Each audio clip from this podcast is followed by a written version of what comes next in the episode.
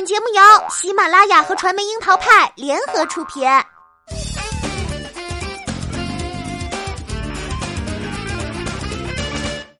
樱桃砍八卦，八卦也要正能量。Hello，大家好，我是小樱桃钓儿。暑期里最可怕的妈妈是哪种类型呢？拿着号码牌的老母亲队伍中，技能满点、杀伤力巨大的女战神，当属《小欢喜》里由小桃红扮演的宋茜了。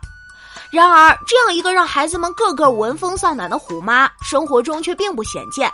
小桃红接受采访时透露，不少观众表示：“哎呀，这宋茜跟我妈完全是一样一样的。”《小欢喜》里，宋茜教育孩子的名场面有很多，第一个就是梦想气球。当时她的女儿乔英子刚刚升入高三，原本就是成绩拔尖的学霸。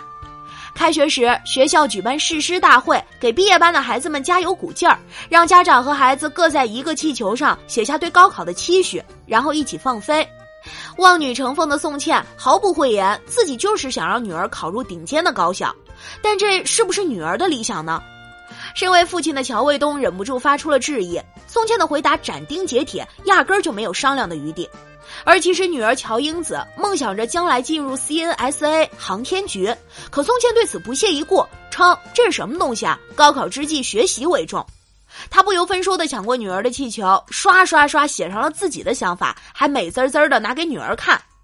看着乔英子那快翻到外太空的白眼儿，谁又甘心自己的理想被随意抹杀否定呢？乔卫东赶紧出来打圆场，在后面又添上了一句：“祝英子考上航天专业。”好不容易女儿的脸色阴转晴了，这也算两不耽误呗。没想到宋茜又生出一个幺蛾子，非要再加上一个期望的分数。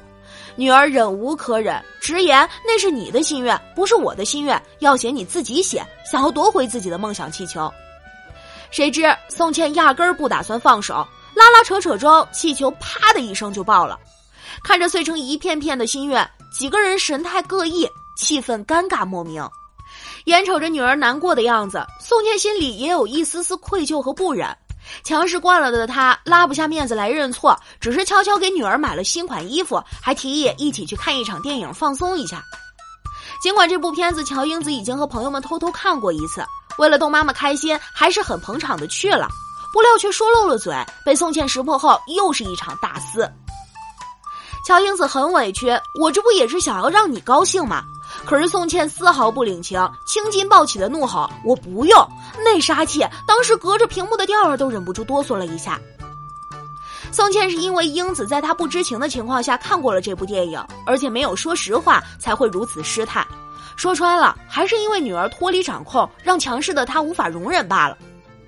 他不容许女儿的成长有丝毫溢出自己设定的轨道，即使女儿就在眼皮子底下做功课，还特别有创意的在女儿房间和客厅之间钻墙打洞开了一扇窗，从外面安上一个百叶帘儿，方便随时监控女儿是否在用心学习。乔英子的成绩一贯傲视群英，不料在新的超级学霸林磊儿转学过来后，她屈居第二。原本这也很优秀了，可是宋茜根本不满意，都考第二了，还有什么高兴的？看到这儿，你才会明白乔英子之前吐槽的“我妈就是个狠人儿，贼专制”。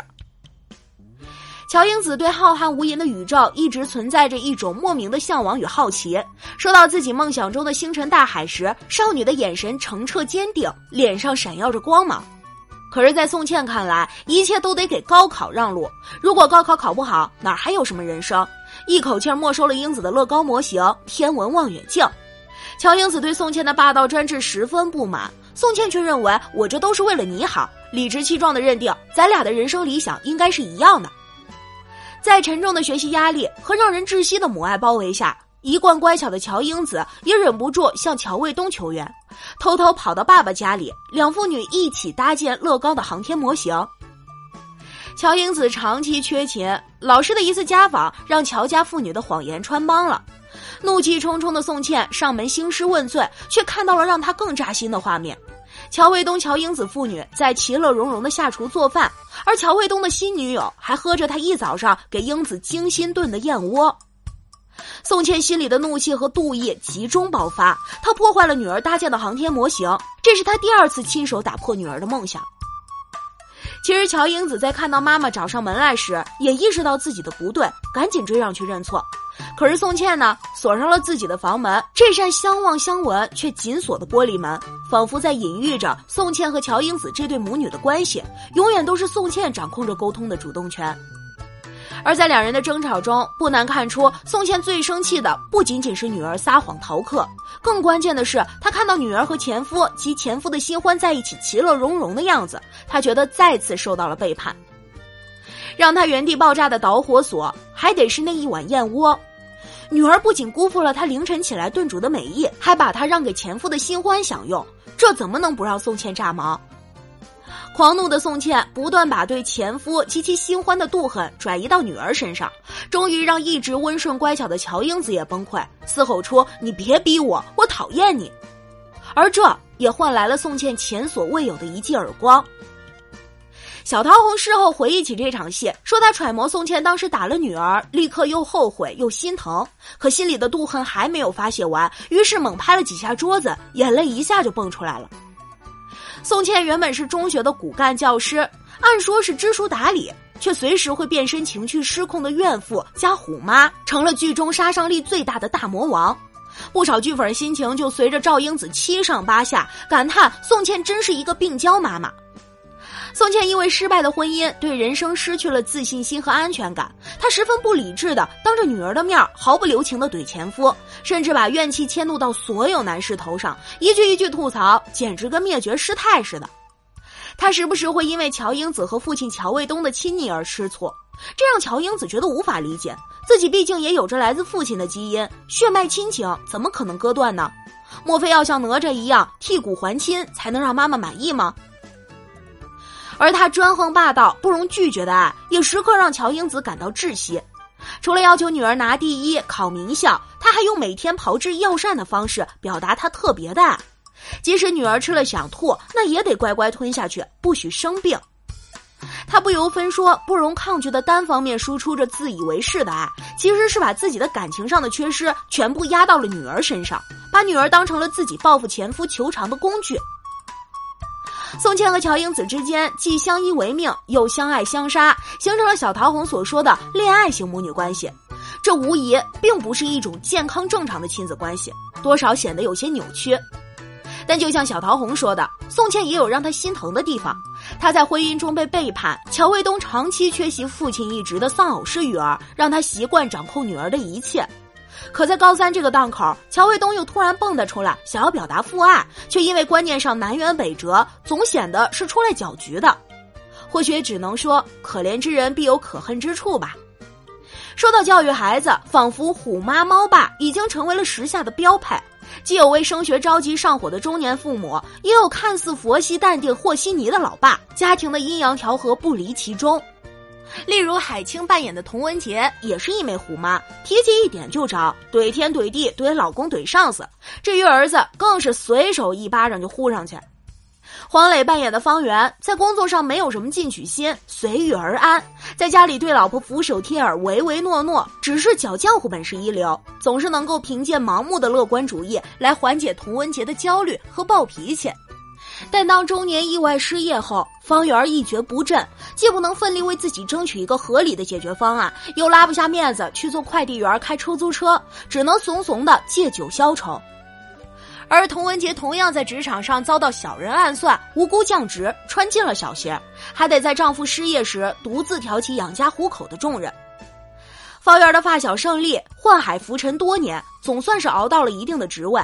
可是他为了自己打拼事业方便，把儿子从小就扔给老人照顾。好不容易团聚后，竟一厢情愿的认为儿子应当理解自己，还打着官腔，用命令式的口吻给儿子下达学习任务，也是 real 搞笑。自然被叛逆的儿子给顶了回来。一定要说，也许只有咏梅扮演的刘静，还算是这些父母中难得的清流。他对儿子的冷漠排斥能够理解包容，甚至反思自己的过失。好在这些父母或多或少开始去理解孩子。胖乎乎的季胜利同志穿上赛车服的样子也是有点可爱。只是长期父亲在子女教育上的缺位，并非一朝一夕可以改变。就算温和宽容如刘静，也在季胜利、季阳阳父子对立夹缝中有苦说不出。生了病要去住院都不敢直言，只能在开车时不让道表达不满。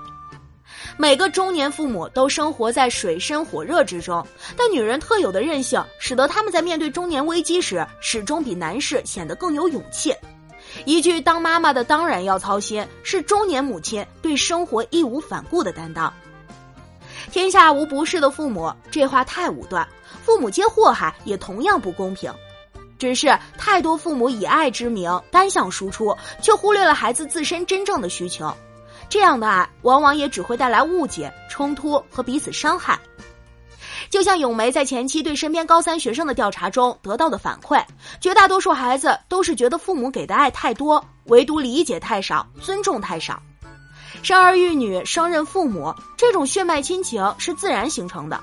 但子女依旧并非父母的私有财产，他们有着自己的独立人格。无论有多爱孩子，无论自己的人生有多成功或多遗憾，都不能成为父母越俎代庖去决定孩子人生道路的理由。简单来说，就是不能用爱去绑架孩子。所有孩子都是第一次长大，很多家长也是第一次为人父母，都是新手上路，就无法相互理解，这才是互造沟壑。没有谁的成长不需要经历磕磕绊绊，也许父母能够给孩子最好的爱，不是替代，而是信任以及适时放手。